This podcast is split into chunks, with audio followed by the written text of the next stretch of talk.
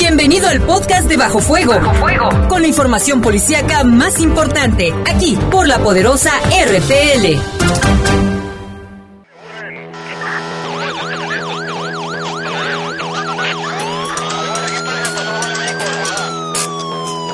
La poderosa, la poderosa presenta Bajo Fuego, el noticiero policíaco de mayor audiencia en la región. Bajo Fuego. Notas, comentarios y más. Reporteros con amplia experiencia y profesionalismo trabajan para ti, para que escuches las noticias que te interesan. Que te interesan. En Bajo Fuego, tu opinión es importante. Bajo Fuego. Búscanos en Facebook como Bajo Fuego.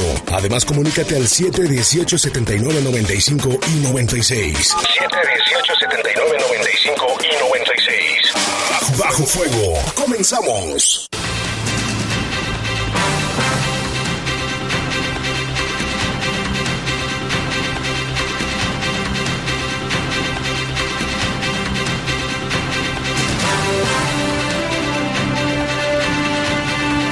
Son las 7 de la noche con un minuto. Gracias por estar con nosotros y acompañarnos aquí en este espacio informativo de Bajo Fuego. Les saludamos con gusto en esta noche fresca porque no está haciendo nada de frío.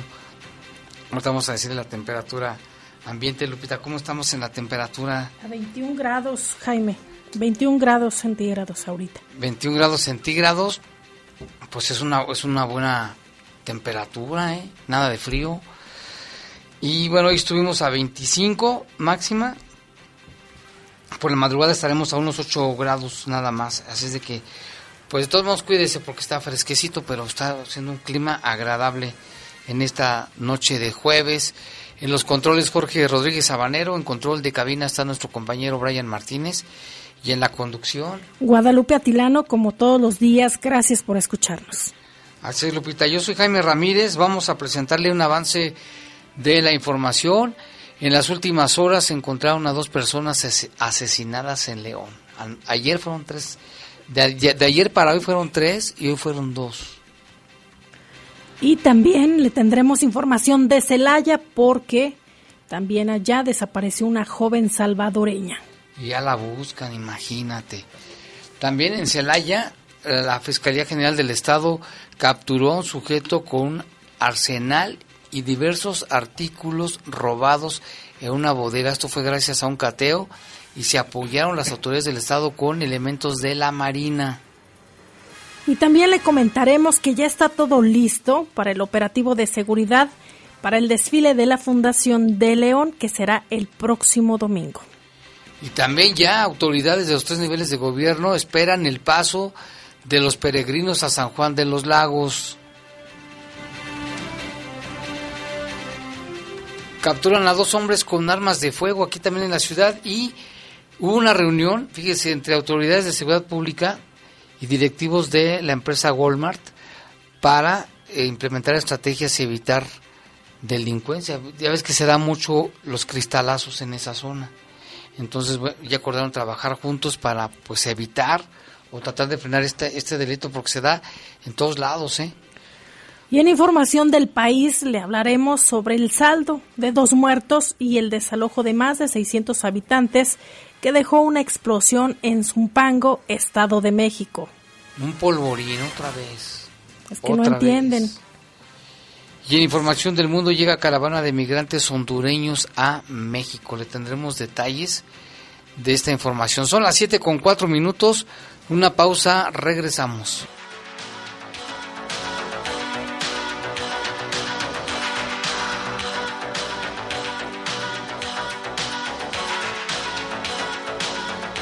Vámonos con información del país. Pues mire la explosión de un polvorín este jueves en la localidad de San Pedro de la Laguna, en el municipio de Zumpango, en el Estado de México, dejó al menos dos muertos, dos muertos. Inicialmente se hablaba de una persona, ya van dos. Además, la dependencia reportó que se atendió a una persona por intoxicación. Hasta ese lugar arribaron cuerpos de bomberos y de emergencia para atender a las personas que resultaron afectadas. La columna de humo alcanzó varios metros de altura, según videos y fotografías que circulan ya en las redes sociales. Impresionante, ya ves que todo este tipo de situaciones, explosiones, se ven muy impresionantes en los videos, de verdad sí se ve impactante la fuerza del, del fuego. El gobernador del Estado de México, Alfredo del Mazo, informó a través de su cuenta de Twitter que elementos de protección civil y de seguridad mexiquenses llegaron de inmediato al lugar. También informó que se instruyó el desalojo de por lo menos 600 personas que se encontraban en esa zona. Como decíamos, Lupita, no entienden, ni entenderán. Y, ponen en riesgo no solo a, a sus familias o a las personas que están trabajando dentro de estos polvorines, sino que también a todo alrededor, todas las personas que se encuentran en la zona. Recuerdas que también ya en Estado de México eh, se habían suscitado este tipo de, explosiones en otros polvorines y el llamado que hacía la autoridad para denunciar también eh, las personas que de forma ilegal vendan pólvora, pero pues si ya saben dónde están, porque no se hace nada? Aquí es la pregunta. Es la pregunta. Y deben, por ejemplo, tener los permisos necesarios, deben de estar ubicados a cierta distancia de, de zonas habitadas o de fábricas, deben tener todas las medidas de seguridad. Pero es que hay muchos que trabajan de manera clandestina. O que se les hace fácil. Habrá que ver por qué razón se suscitó este, esta explosión porque también sabemos que la manipulación de pólvora, pues con cualquier chispa puede, Cualquiera, ocurrir. Hasta por el celular, dicen que por el celular. Lamentablemente. Y en otra información, Lupita. Una familia fue afectada durante la madrugada al interior de un domicilio en Zamora, Michoacán. Los hechos se registraron cuando los presuntos asesinos ingresaron a la vivienda y abrieron fuego contra los moradores. En el lugar falleció un hombre, mientras que una mujer y una menor de edad resultaron lesionadas. Hasta el momento se desconoce el paradero de los atacantes. Y en otra información vámonos hasta el estado de Tabasco, porque al menos una fosa clandestina fue descubierta en el municipio de Nacajuca, allá en Tabasco, cuando cinco cuerpos fueron encontrados en un predio de una ranchería.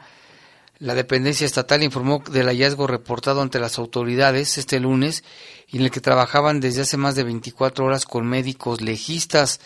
De acuerdo con el informe sobre las fosas clandestinas y el Registro Nacional de Personas Desaparecidas o No Localizadas, en México ya lo comentábamos, Lupita, existen más de 61.600 personas desaparecidas. Sí, y es increíble que en México exista este problema, ¿eh? Y se habla, Jaime, que durante la próxima semana o en los próximos días comenzarán las manifestaciones precisamente de los familiares que exigen a las autoridades saber de sus hijos, de su familiar, de su esposo o de cualquier aquella persona que pues de repente ya no llegó a su domicilio o que fue levantado o eh, que se encuentra pues no sabe ni dónde precisamente quieren saber de su familiar.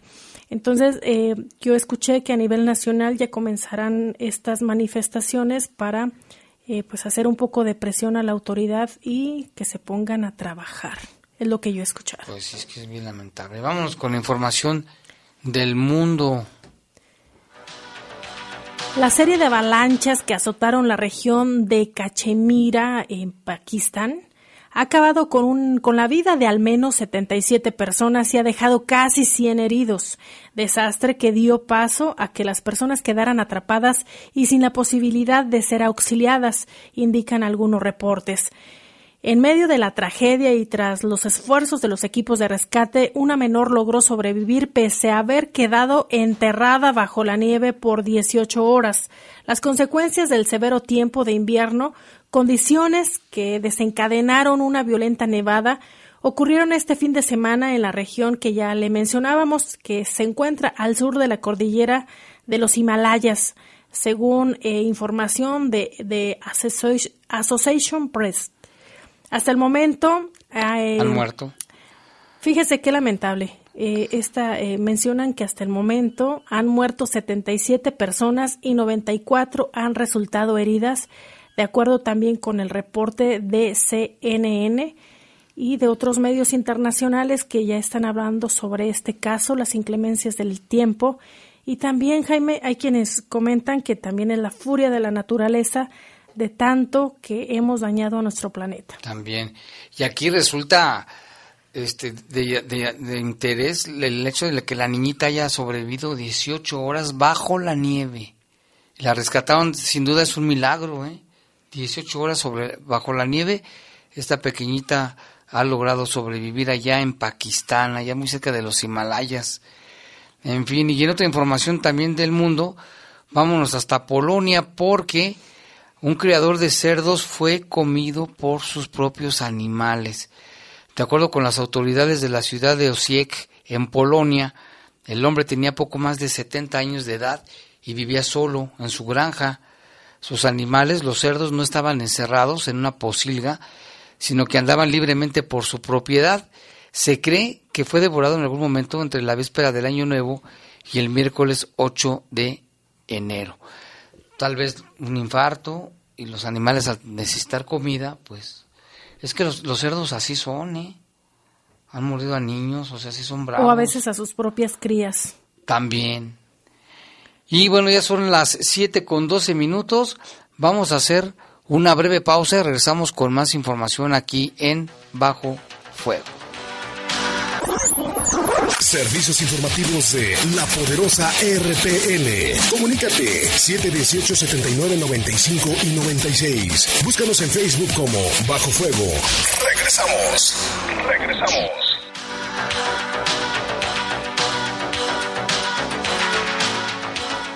Son las 7 con 15 de la noche de este jueves 16 de enero. Estamos en plenas fiestas de enero y seguimos aquí en Bajo Fuego. Tenemos algunos reportes del auditorio.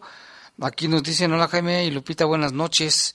Un fuerte saludo a ustedes, a los radioescuchas por la paz. Muchas gracias. Y todos podemos ser constructores e impulsores de la paz. Así de que todo lo que hagamos en favor de la paz, bienvenido.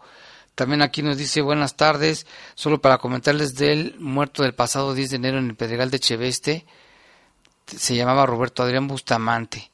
Su familia dice que no sabía dónde vivía ni, que ni a qué se dedicaba, pero que esto no, no, no puede ser cierto, ya que ellos vivían, ellos veían lo que él hacía y vivía con ellos en la colonia Presidentes, en la calle Juan Bautista, era muy conocido como el Chopo o el Chino Lemus y, era considerado bueno un, peligroso. Tenía como tres meses de haber salido del cerezo, se dedicaba a saltar cuentavientes, ya había matado a una, a, una mujer y, y, sufrió maltrato durante diez años.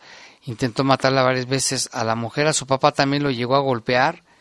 El señor no tiene dientes y la mamá mientras su hijo le llevaba dinero todo le robaba y todo estaba bien. Ahora que no digan que no sabían a qué se dedicaba, desde lo que le permitió, porque ella le permitió desde muy chico, él entró al tutelar de menores como a los 13 o 14 años, qué, qué vida tan triste, ¿no? De este joven que murió, dice, por robo, y es que su familia no quiere que se den cuenta, bueno, de muchas cosas, incluso a, su familia la amenazaba con quemar su casa. Es, es el resultado de, de, muchos niños, ¿no? Que, que entran desde muy pequeños al tutelar de menores y, luego se convierten pues en delincuentes y en muchos casos las familias pues les tapan a las personas. Vámonos a un enlace telefónico. Tenemos, primero vamos con el enlace, Jorge. Tenemos en la telefónica al doctor Carlos Zúñiga, director general contra riesgos sanitarios de la Secretaría de Salud del Estado de Guanajuato, a quien saludamos. ¿Qué tal, doctor Luis Carlos? ¿Cómo está? Buenas noches. Muy buenas noches, muy buenas noches, Jaime. Lupita, a la orden. Aquí estamos. Bueno, pues platíquenos, ya estamos en el mes y ya seguramente vienen caravanas de peregrinos hacia San Juan de los Lagos y Guanajuato siempre es un estado por el que pasan todas estas peregrinaciones. ¿Cómo se está trabajando por parte de la Secretaría con otras dependencias en este tema, doctor, por favor? Es correcto, Jaime. Muchas gracias por la, por la oportunidad que nos brindas para ponernos en contacto con todo tu auditorio y pues seguirle sumando en esto de la seguridad y de la salud de los guanajuatenses y obviamente de todos los peregrinos que tienen a, bien este pues transitar por nuestra entidad prácticamente desde el día 17 hasta el día 5 más o menos de febrero, que es eh, la temporada en que nosotros tenemos considerado el paso de, peregrinos. Eh, permítanme comentarles, por favor, que desde ya la semana pasada, el día 10 de enero, estuvimos en una reunión convocada por la Secretaría de Salud, la Secretaría de Seguridad, perdón, de, del Estado, por el mismo secretario de Seguridad, y ahí acudimos varias instancias, entre otras la Secretaría de Salud, obviamente el sistema de urgencias, eh, protección civil, eh, en, fin, otra serie de instancias como Cruz Roja, bomberos, policías federales, eh, policías municipales, que entre todos pues estamos con el único objetivo de salvaguardar el tránsito de todos estos peregrinos que van a cruzar nuestra, nuestra entidad por distintos puntos de, nuestro estado.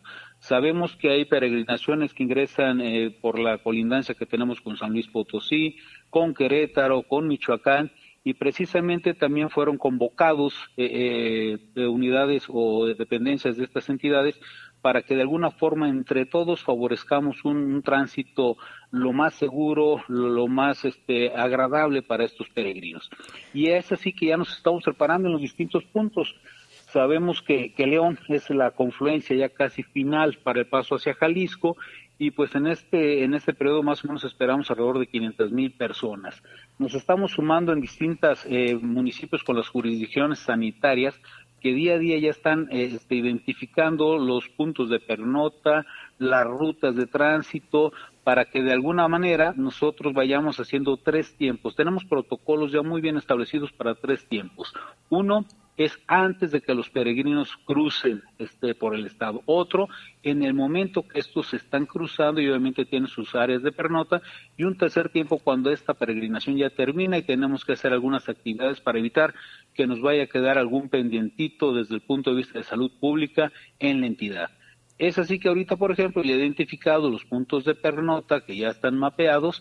Este, estamos empezando a revisar las condiciones de disposición de agua, por ejemplo, donde eh, eh, va a haber preparación de alimentos para que se favorezcan las buenas prácticas, obviamente con la mejor calidad higiénica de los mismos, hacer el monitoreo de algunos de estos alimentos, eh, favorecer una adecuada cloración de agua, que haya lugares adecuados para las excretas y esto para que al final del paso de los peregrinos podamos tener también un levantamiento de estos eh, eh, campamentos, estas unidades de pernauta y evitar que ahora con esto que llamamos transición epidemiológica y que muchos padecimientos vienen con la persona y no se manifiestan en su lugar de origen, sino que ya días después, ah, y bueno, evitar que tengamos nosotros alguna situación de esta naturaleza para también de la mano eh, garantizar y salvaguardar la, la, salud también de los de los guanajuatenses. ¿no? Doctor, Entonces, ya tenemos preparados nuestros protocolos, ya estamos trabajando en esto, tenemos reuniones este, eh, ya periódicas y obviamente con todas las jurisdicciones sanitarias y los distintos municipios, pero que todo esto sería sería de utilidad menor si no contamos con el apoyo de la ciudadanía en general, tanto de los peregrinos mismos como de los habitantes de, de la entidad, ¿no? Y de ahí que hay varias, varias recomendaciones. Estamos en contacto con los líderes o, quienes van este, al frente de estas caravanas para que también tengamos identificadas algunas situaciones de riesgo en estas caravanas. Y si me permites mencionarte algunas recomendaciones muy, muy, muy generales y ya algunas específicas por grupo de edad que tenemos para, para todos estos peregrinos, ¿sí? Mira, e, e, en general eh, lo primero que recomendamos es la ropa, sí, que es una ropa adecuada, que es una ropa cómoda, que proteja lo más que se pueda de los rayos solares eh, que proteja también de las inclemencias del tiempo. Eh, enero se caracteriza por ser muy inespecífico, muy eh, cambiante. tenemos temperaturas arriba de 25, 27 grados al mediodía, pero también todavía tenemos temperaturas cercanas a los 5 grados en la, en la, en la noche. Entonces, debe ser una ropa que obviamente podamos tener tanto buen abrigo en la noche como este que sea ligera, pero que cubra a la vez de la radiación solar durante el día. La hidratación es importantísima, el estar consumiendo líquidos y para esto tenemos puestos de abastecimiento durante todo el, todo el camino y obviamente en, en las zonas de pernota para que sea agua de calidad, para que no vayamos a tener problemas también de infecciones ni nada de esto. Entonces la hidratación debe ser de manera continua, no nada más cuando se tiene sed, sino obviamente por el esfuerzo físico que se está realizando, pues hay que mantener una hidratación adecuada. Es muy importante que siempre se vaya caminando en grupo, que eviten el estar caminando como personas eh, aisladas o, de dos o tres personas, más bien respetar la caravana, respetar el grupo, respetar las rutas que están marcadas, porque esto nos favorece a todos tener una mejor protección, sobre todo en las carreteras. Y aquí es muy importante recomendar a todos los que andamos en carretera todo, todo día a día eh, que extrememos nuestras precauciones a partir de este momento. Siempre hay que andar con mucha precaución en la carretera, pero ahorita en estos 15 días sabemos que va a haber paso de peregrinos, hay que tener más eh, eh, cuidado, hay que disminuir más la velocidad, hay que tener mucho respeto de las indicaciones que nos vayan haciendo los frentes de las caravanas, las personas que van abanderando, obviamente las autoridades de, eh, policía municipal o de, policía federal de caminos. Una de las cosas que nos tiene también muy, muy este, ocupados y que estamos muy atentos es en las personas que vienen con algún padecimiento. ¿sí? Eh, esto por eso es muy importante la comunicación con los líderes o con las personas que abanderan estas peregrinaciones, porque ya traemos un listado, ya se viene eh, transmitiendo este, este listado a través de mano a mano y donde van llegando estas personas que traen algún padecimiento para estar más al pendiente de ellos. La principal recomendación sería que si tienen algún problema de salud, pues no realizaran este tipo de, esfuerzo, pero sabemos que, eh, que, la devoción mariana hace que, que muchas personas pues lo hagan aún sintiéndose no con una salud plena. Entonces, sí es muy importante que los tengamos identificados y que estén bajo vigilancia en los distintos puestos de control. Para eso la Secretaría de Salud, eh, eh, por indicación muy precisa de nuestro secretario, el doctor Daniel Díaz, eh, tenemos puestos de atención en todas las, las zonas de pernota que vamos a, que ya están identificadas, para que cualquier persona que haya algún problema, pues pueda, pueda acudir directamente a esto. A la par tenemos todo el sistema de urgencias del Estado y obviamente apoyados con Cruz Roja, con bomberos, con las policías federales, para que si detectamos algún problemita en el camino, en el trayecto de la, de la, de la caminata diaria, pues podamos atenderlo con, con oportunidad, ¿sí? Y aquí resaltar, aparte de las personas que ven con, con algún padecimiento, obviamente las personas embarazadas, las mujeres embarazadas, ¿sí? Es también muy importante que nos lo hagan saber para estar muy al pendiente y que ellas no se extralimiten en el esfuerzo. Ante cualquier molestia, cualquier síntoma, cualquier sensación extraña, detener su caminata, pedir el auxilio adecuado para que podamos atenderlas ha sucedido que las tenemos en observación en algún momento, las trasladamos a alguno de nuestros hospitales que afortunadamente tenemos por todo el trayecto de la, de la peregrinación, tenemos unidades médicas hospitalarias, el sistema de salud del Estado de Guanajuato, como ustedes saben, es muy robusto, muy fuerte, muy consistente y se podrán atender en muy, muy poco eh, tiempo de desplazamiento para poderles dar la atención adecuada. Es importante también tener mucho cuidado, les decía, con los niñitos, los pequeñitos, su hidratación, su alimentación, la protección del sol, no perderles de, vista en ningún momento. Sabemos, si ustedes lo habrán visto, vienen pequeñitos incluso en carreola, y entonces es muy importante que las personas que van al, al cuidado de estos niños, sean padres, sean tutores, familiares, no me les pierdan de, de vista bajo ningún momento. Y ante cualquier manifestación eh, distinta del comportamiento diario del pequeñito, pues buscar luego luego la, la, ayuda necesaria. La tercera edad igual nos merece la misma atención que todos, pero con un punto especial, obviamente por sus capacidades que pudieran estar un poquito más limitadas que algún adolescente, algún joven que pudiera tener una eh, capacidad física todavía mayor, ¿sí?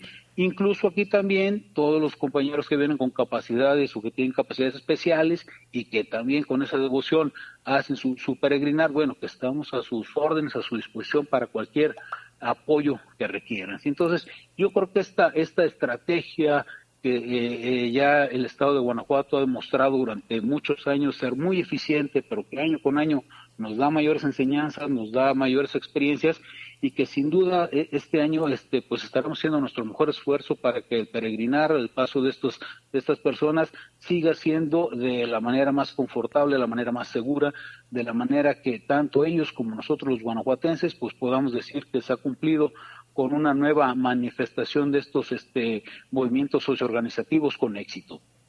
Muchas gracias, doctor Luis Carlos. Agradecemos toda esta información que es muy valiosa para todos aquellos peregrinos y también, como usted lo mencionaba, ser buenos anfitriones y si ya eh, quienes nos escuchan están planeando ya eh, pues trasladarles, trasladarse a San Juan de los Lagos, que tomen estas recomendaciones que nos hace la autoridad. Muchísimas gracias. Lupita, sus órdenes y a seguir disfrutando por lo pronto también ahorita de la feria, que también la Secretaría de Salud está presente cuidando la salud de todos los visitantes, que también aquí son casi 5 millones los que esperamos este año. Sí, Excelente noche y a disfrutar de estas fiestas. Gracias, doctor, muy amable, buenas noches. muy buenas noches, hasta luego. Doctor Luis Carlos Zúñiga, gracias por tomar la llamada y qué buena información nos proporcionó, ¿eh? todo lo que debes de tomar en cuenta y sobre todo las recomendaciones se me hicieron bien importantes, la hidratación, no tienes que esperarte a que te dé sed para tomar agua, sino que ir tomando poca agua durante todo el trayecto te va a ayudar. También una vaselina para las ampollas, porque toda mucha gente termina ampollada ahí. Las personas mayores, como él dice, la devoción, que muchas personas tienen aún enfermas, con problemas para caminar. La fe. Este, la fe, este, la, con diabetes, se arriesgan a hacer eso, pero nada más que se cuiden. Es la manifestación religiosa, la manifestación católica eh, pues más conocida. Cada año todos estos peregrinos, estas caravanas que se trasladan eh, al vecino que esas peregrinaciones nos las heredaron los españoles de sus peregrinaciones a, allá la Virgen del Pilar, de Santiago y todo eso, nos las heredaron y ahora pues aquí también seguimos con esta tradición. Aquí en el Bajío que se da muy fuerte el tema. También autoridades de los tres niveles de gobierno ya están preparados para atender a los peregrinos. Aquí en León, Tránsito Municipal también ya instaló módulos de atención y de esto nos habla el suboficial Sergio Corrales Ortega. Este, esta temporada la Dirección de Tránsito Municipal tiene una vigilancia especial sobre la entrada proveniente de la ciudad de Silao. Todas las unidades están en alerta para cuando tengan a la vista algún contingente de una peregrinación, les damos el, los vamos cubriendo en su recorrido, vamos protegiendo en la vanguardia, en su retaguardia, junto con unidades de protección civil. Y en la Y tenemos establecido un módulo. El módulo igualmente es para el cruce de manera segura para estas personas que emprenden su camino hacia San Juan de los Lagos. ¿Cuáles son las recomendaciones? Las recomendaciones a todos los automovilistas que utilicen estas vialidades por donde tenemos el cruce y el paso de las peregrinaciones, que moderen su velocidad principalmente, que tengan mucha precaución, donde vean, tengan a la vista el tipo de peregrinaciones, disminuyan su velocidad y traten de cederles en lo posible el paso. Y hay, eh, para quienes eh, son eh, o les gusta consultar las redes sociales, ahí usted puede tener más información en seguridad.guanajuato.gov.mx en el Twitter. Ahí vienen en una en una fotografía todas las recomendaciones para que usted pueda viajar seguro y lleve únicamente lo necesario para que llegue con bien a su destino. Así se tiene más información. Y en otros temas, fíjate que en Celaya la Fiscalía General del Estado y la Secretaría de Marina aseguraron vehículos y, mercancía robada y detuvo a un hombre en posesión de armas de fuego y cartuchos. Ahí se recuperaron bienes robados como calzado, autopartes, vehículos y motocicletas. Esto se logró gracias a un cateo en un domicilio ubicado en la colonia Emiliano Zapata, que era utilizado como almacén de objetos robados. Con el apoyo de la Secretaría de Marina, el equipo táctico incursionó en el inmueble en donde se detuvo al señor Humberto de 43 años, quien ya está a disposición del agente especializado del Ministerio Público.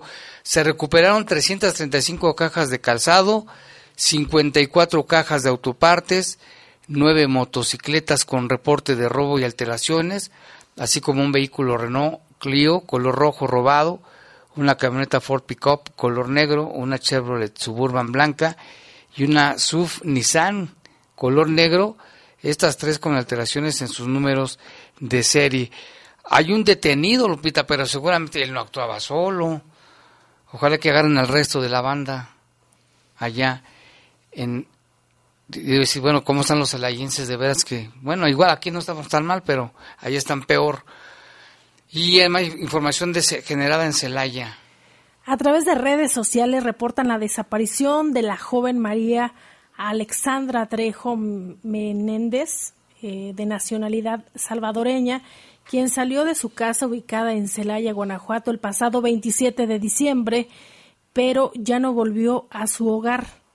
Alerta Amber Guanajuato destaca que se teme por la integridad de la joven de 16 años.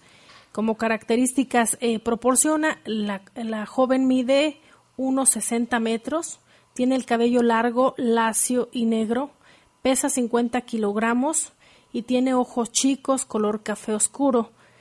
Eh, como le mencionábamos, se teme por la integridad de esta joven que podría ser víctima de algún delito. Para ofrecer cualquier información de la joven María Alexandra, eh, que nació el 24 de junio del 2003, Alerta Amber Guanajuato ofrece los siguientes números telefónicos: 800 368 6242 o también si usted eh, ve a esta persona o tiene alguna información, también puede reportarlo al 911. Una muchacha salvadoreña, salvadoreña que está extraviada allá en, en Celaya y que ahorita le vamos a presentar información también de las personas desaparecidas. Hoy hubo una reunión con autoridades del gobierno del estado. Mientras tanto, en otra información también generada en Celaya, dos hombres sin vida y dos cajas secas incendiadas fue el resultado de un ataque armado registrado la tarde de este miércoles en contra de un depósito de camiones de carga ubicado en el eje Juan Pablo II de Celaya. Estamos hablando de la ciudad de Celaya. Los primeros reportes del hecho se recibieron poco antes de las 4 de la tarde cuando se informó sobre el incendio de varias cajas de carga en un depósito de trailers. Al lugar acudieron elementos de policía, protección civil y bomberos. De igual forma fueron alertados que no se trató de un incendio accidental, sino que había sido provocado por sujetos armados quienes habían ingresado y asesinado a dos trabajadores del lugar. ¿no? Así que la cosa está que arde en Celaya. Y sobre este caso, los cuerpos de las víctimas pues fueron encontrados en condiciones terribles. ¿eh? Aquí habla que los cuerpos de las víctimas quedaron tendidas a la mitad del terreno, adaptado como estacionamiento, mismos que tenían múltiples heridas de bala en el pecho, piernas y cabeza. Minutos más tarde arribaron agentes de investigación criminal y peritos de la Fiscalía Región C para dar inicio con la carpeta de investigación correspondiente. Eh, se dijo que los responsables llegaron a bordo de dos vehículos, de los cuales bajaron al menos siete hombres fuertemente armados y rafaguearon al personal que ahí labora. Acto seguido, rociaron gasolina a las cajas secas y les prendieron fuego para después darse a la fuga.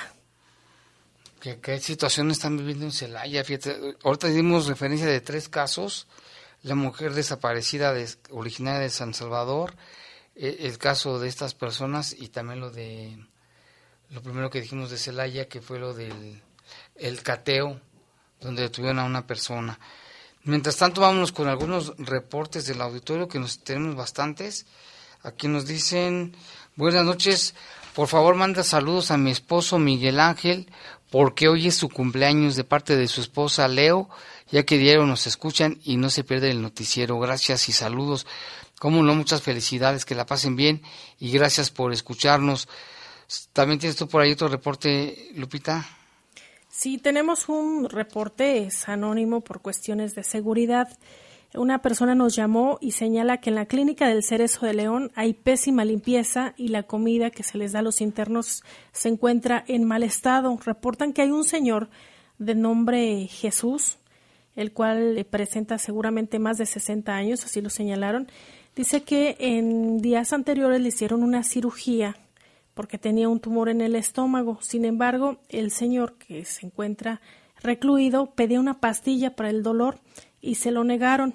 Esta persona que nos llamó, pues también familiar de uno de los internos, y señala que sí es, es muy triste porque realmente todos los medicamentos que se requieren se los piden a los familiares, pero al interior de la clínica señala no hay ni siquiera eh, lo más básico mm. y sobre todo ella lo que menciona no hay limpieza se vive en, condiciones muy lamentables y lo que eh, la persona que, que, llamó solicita la intervención de derechos humanos para que revisen eh, las condiciones en cómo se tratan a los internos en el Cerezo de León. Propiamente mencionaba eh, la situación de la clínica de este centro. Y ya ves que Guanajuato se ha destacado por tener de los mejores centros de, de readaptación social ya está recibido premios, pues hay que ver eso también con la Secretaría de Seguridad. Sí, esta señora mencionaba también, Jaime, que eh, a veces para tomarse un medicamento que los familiares les llevan a los internos, tienen que eh, ir a la regadera y tomar el agua de ahí. No, pues imagínate, se van a enfermar, si no están, se acuerdan de una cosa, se van a enfermar de otra. Y ella decía, sí, cometieron errores, están pagando una condena por un acto ilícito, sin embargo también están los derechos humanos. Se les trata como humanos. Sí, bueno, sí, pues, a mucha gente dice que por qué si cuando cometieron el delito no se fijaron los derechos humanos de los demás, pero de todos modos, independientemente de lo que hayan hecho, tienen derecho a, estar dignamente en los, en los centros de, de adaptación o en las cárceles, pues. También aquí nos dice, soy el señor Pepe Rocha, con tanta delincuencia en la ciudad de León, todo esto es parte y culpa de los padres, que no ponemos atención a nuestros hijos, hemos olvidado enseñar y fomentar los principios morales muchas veces por no batallar o por el típico pensamiento de que los hijos ya son grandes, entre comillas, y que ya ellos son responsables de sus actos. Ojalá y empecemos a hacer conciencia de que parte de lo que hacen nuestros hijos, chicos o grandes, es nuestra culpa y responsabilidad por no estorbarles en las cosas que hacen mal. Un saludo y ojalá que la juventud reaccione a tiempo, pero más los padres de familia que tengan una linda noche y excelente programa. Pues está, está buena la reflexión que hace, ¿eh? también mucho tienen que ver los padres de familia. Acá dice qué podemos hacer en Lomas de Cheveste ya que las autoridades se llevan a los ratón, a las ratas y horas y a las horas o días ya están fuera. Denunciamos y no hacen nada debido a que los policías están con ellos, dice la persona que nos llama el pelavacas, dice ¿Qué ganamos con denunciar? Si lo sueltan, hay personas que tienen hasta 100 detenciones y andan sueltos. Si hoy te asaltan y lo agarran, lo sueltan. A los dos días se asalta otra vez el mismo individuo y vuelve a salir. Y lo que decía, ¿no? La puerta giratoria. Aquí dice que tal buenas noches, este estupendo programa. Yo quiero saber si el presidente de transportistas ya ha reportado que las cámaras de vigilancia de transporte no sirven para cuidar a los ciudadanos, sino para checar a, a los operadores solamente y proceder con sanciones. Era evidente que sería el uso para cobrar más del pasaje. Gracias. Buenos buenas noches, dice que nos llama. Una pausa y volvemos con más información.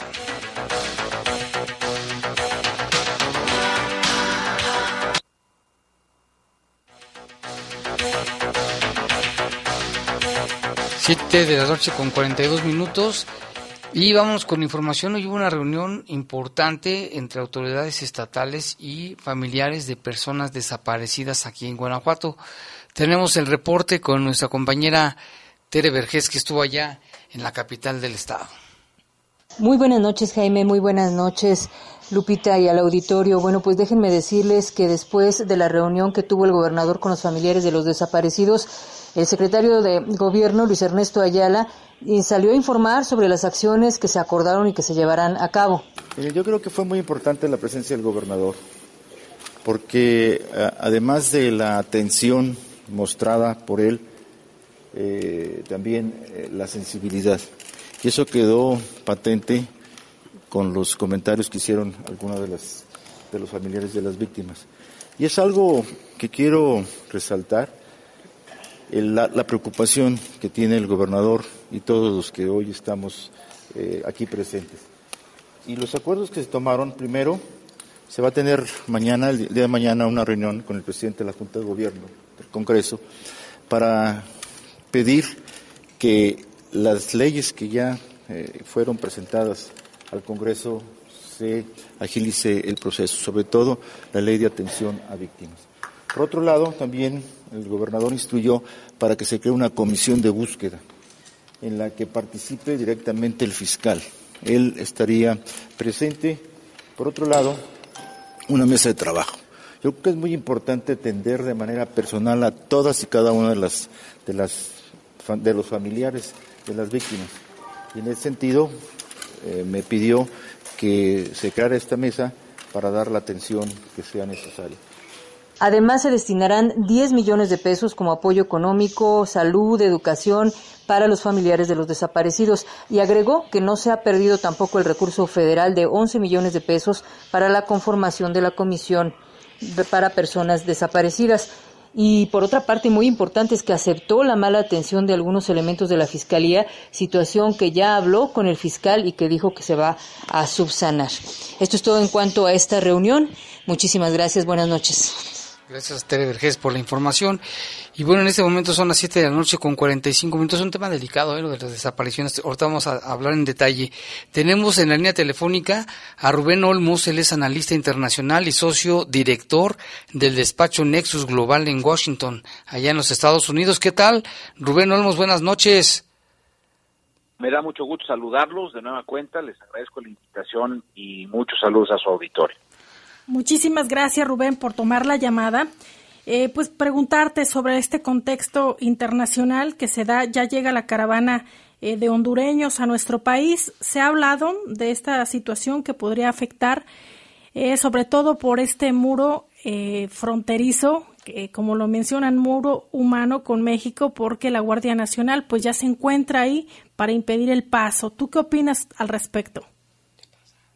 Pues sí, miren, desafortunadamente el tema de migración que ya lo habíamos dejado atrás en la agenda nacional e internacional regresa. Em, tuvimos evidentemente una crisis muy importante, ustedes se acordarán, en los meses del verano del 2019, cuando inició la serie de caravanas que venían de Centroamérica y bueno, se generó la crisis que derivó en las amenazas del presidente Trump de imponer aranceles eh, incrementales eh, hacia México, si México no hacía más para detener la migración ilegal. Posteriormente, el gobierno del presidente López Obrador pues decide movilizar a la Guardia Nacional, tanto en la frontera sur como norte. Y bueno, pues tarde que temprano se veía venir esta nueva crisis. Eh, la realidad es de que en los últimos meses, derivado de esta amenaza de los aranceles que nunca se dio, pues evidentemente también el gobierno de Washington tomó la decisión de tener acuerdos eh, bilaterales con los países centroamericanos, lo hizo con Honduras, lo hizo con el gobierno anterior de Guatemala. Hay que eh, destacar que hace dos días tomó posesión el nuevo presidente de Guatemala, que está totalmente en contra de lo que ya se había acordado con la administración anterior.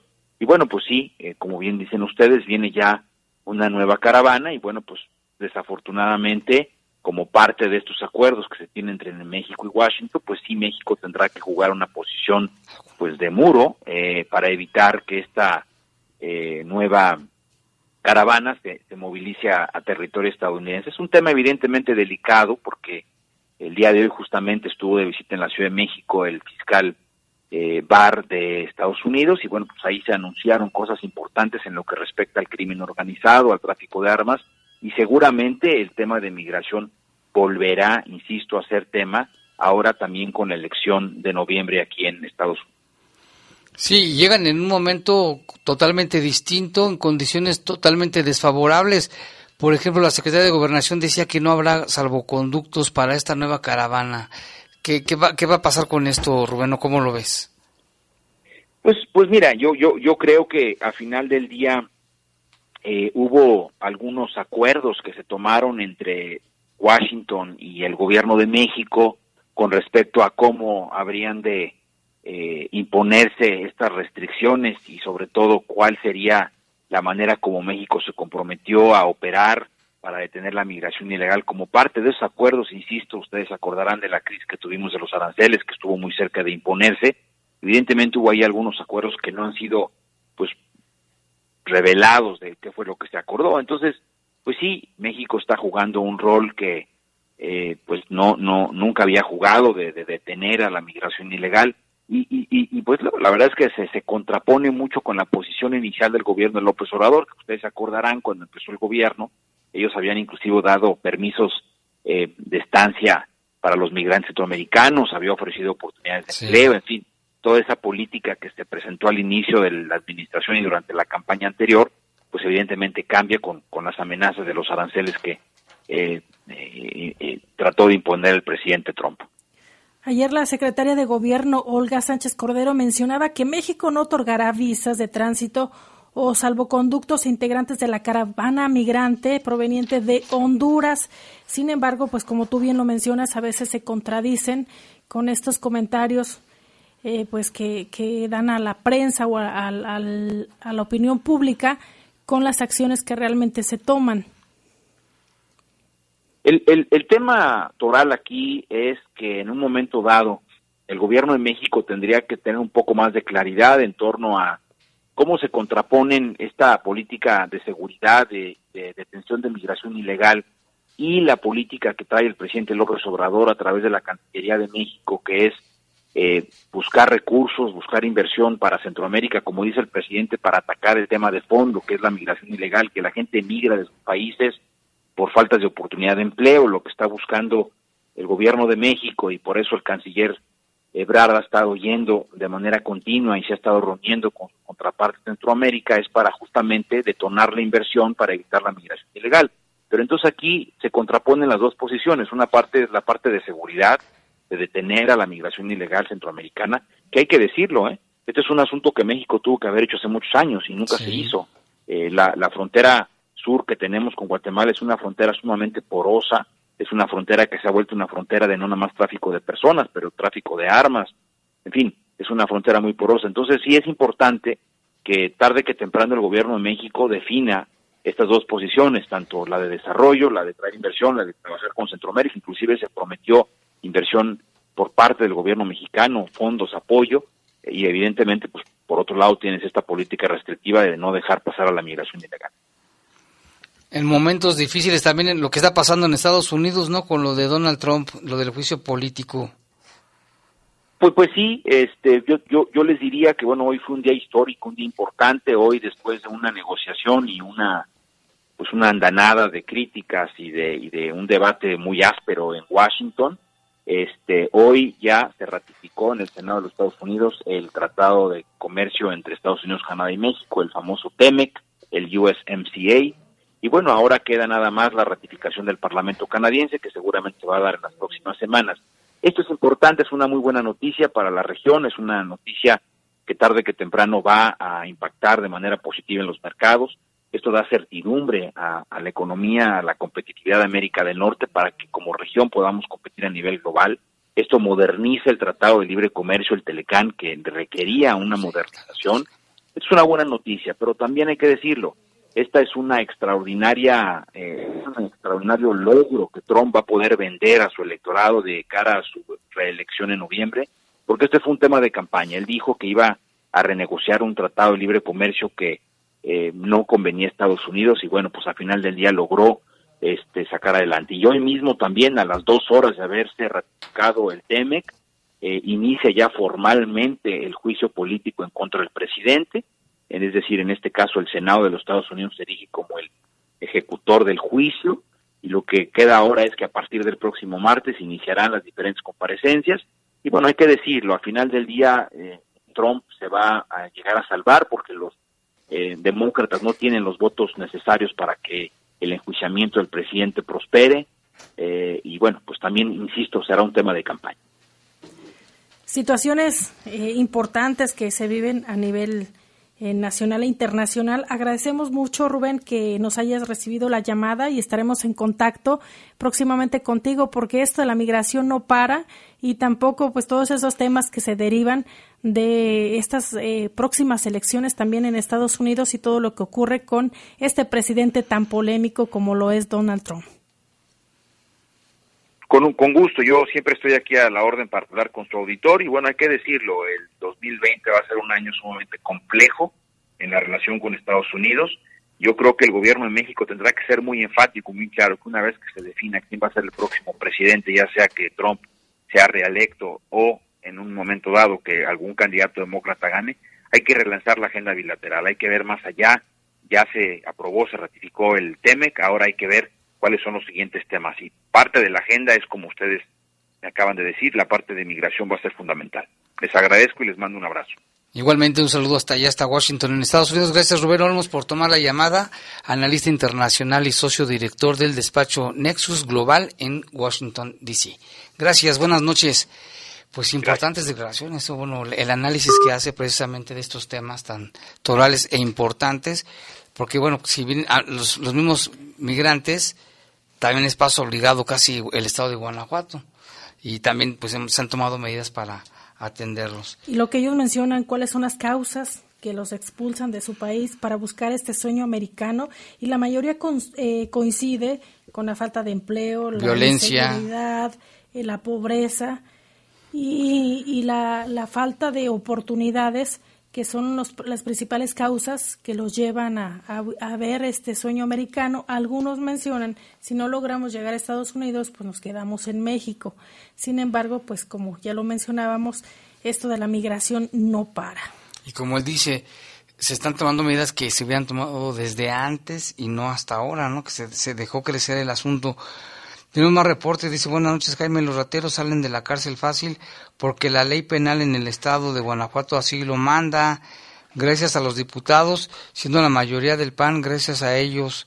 Soy José García y te encargo, somos los ciudadanos de a pie los que sufrimos ya que los diputados andan con guaruras y a ellos no, también a los diputados les han robado y les han asaltado. Buenas noches Jaime y Lupita, yo trabajo en el transporte urbano y hay mucha gente que sube con unos niñotes alzados que a veces es más fácil que el niño cargue a la mamá.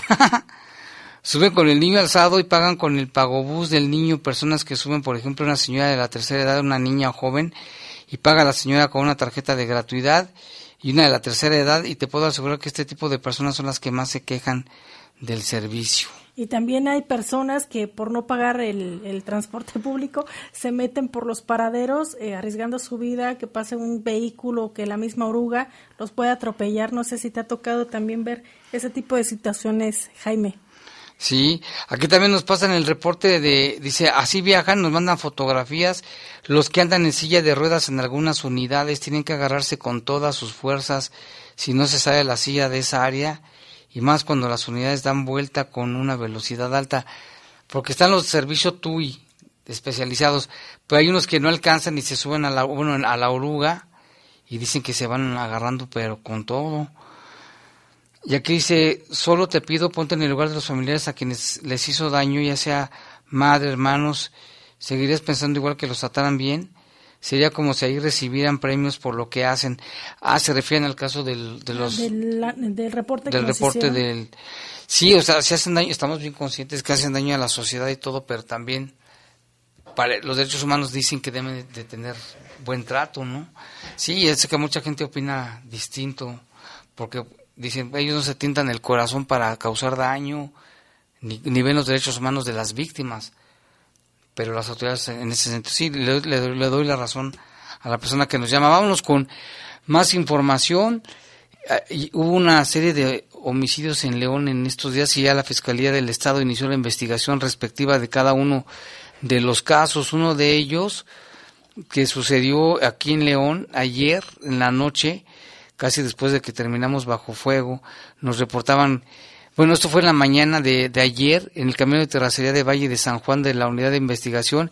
Inició la investigación de este caso donde la persona fue herida por, murió, murió por una herida de arma de fuego y, se están practicando las diligencias correspondientes. También el deceso de dos hombres que ya fue por la madrugada en la, en la colonia Los Castillos, que se escucharon detonaciones a las tres, a las once y media de la noche por arma de fuego, esos fueron tres, y el día de hoy, en los campos de béisbol de Haciendas de Ibarrilla, se reportó también al área de investigación de homicidios sobre la localización de un hombre sin vida.